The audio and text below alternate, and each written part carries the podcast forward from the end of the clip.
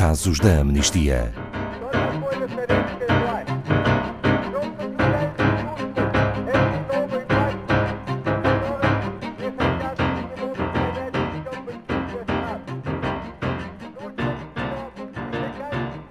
O governo do Quênia coage os refugiados a voltar à Somália, de onde eles fogem por causa da guerra, da seca extrema e da fome. Boa tarde, Paulo Fontes, diretor de comunicação e campanhas da Amnistia Internacional Portugal. Este é o caso de Igal, de 40 anos, com seis filhos, que ao fim e ao cabo é um exemplo que representa o que está a passar com os refugiados. Boa tarde, Ana Paula. Boa tarde a todos os ouvintes. Portanto, este caso de, de Igal é o caso de um, de um refugiado e da sua família que está no campo de refugiados de Dadaab, no Quênia. Ele conta a história não só desta pessoa não só desta família, mas de milhares de outros, de outros refugiados que estão na mesma situação. O campo de Dadaab no, no Quênia é um dos, dos maiores do mundo. Em 2015, o governo do Quênia anuncia planos que vai fechar este, este campo de refugiados e a partir daí uh, as pessoas que lá estão são coagidas e quase obrigadas a, a regressarem à, à, Somália. Paulo Fontes, mas em dezembro de 2017 ainda estavam lá 240 mil pessoas. Continuam, portanto, o campo de refugiados continua, continua aberto e, para já, ainda bem, já, já veremos um bocadinho porquê.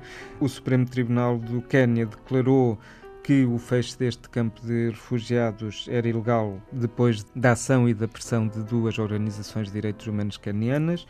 A Amnistia Internacional, de facto, eh, apesar disto, tem eh, relatos e entrevistas de pessoas que foram coagidas a sair deste campo de refugiados e que vivem em, em, situação, em situação terríveis nas cidades que estão sobrepovoadas e em campos deslocados internos dentro da Somália. Portanto, eh, de facto, não, não é uma alternativa o fecho deste, deste campo de refugiados neste momento. Aliás, a crise na Somália continua gravíssima, não é? Sim, a, a crise na Somália continua gravíssima porque a Somália eh, continua há várias décadas num conflito armado pelo que as pessoas, quando são forçadas a voltar para o seu país, acabam por enfrentar riscos muito, muito graves de serem mortas ou feridas. Por causa dos quais fugiram. Por causa dos quais fugiram. Podem também, e acontece muitas vezes, serem recrutadas à força por, por milícias radicais uh, islamitas, como. Uh, portanto, como nós temos visto notícias com crianças, jovens especialmente. Exatamente.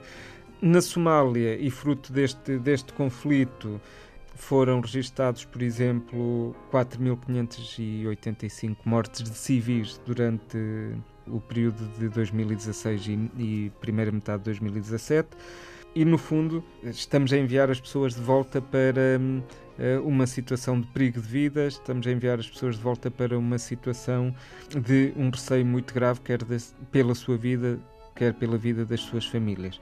Também a par com conflito armado há uma enorme falta de, de água potável, uh, faltam serviços básicos e cruciais como os cuidados de saúde e de ensino que são extremamente escassos na Somália. O país está a passar por uma seca devastadora e, portanto, há uma ameaça permanente de, de fome para além da ameaça provocada pelo conflito armado. Aliás, a Somália também teve um surto de cólera agora, que durou alguns meses, em 2017 graças aos apoios internacionais, foi detida, mas ainda morreram em pouco mais de cinco meses. Uh, 1.200 pessoas, quase. É, sim, praticamente 1.200 pessoas. Eh, este surto está sempre pronto a eclodir outra vez nesta, neste, num país com estas condições, não é? Sim, precisamente, como estava a dizer, num país em que uh, há muita escassez de água e principalmente de água potável, uh, o surto de cólera pode surgir a qualquer momento. Paulo Fontes, e falhas na comunidade internacional para tratar deste caso? A comunidade internacional, e o mesmo acontece com, com as autoridades do Quênia, não, é? não apresenta alternativas para a maior parte destes, destes refugiados, eh, que obviamente não querem voltar à Somália por todas as razões que falámos eh, há bocadinho.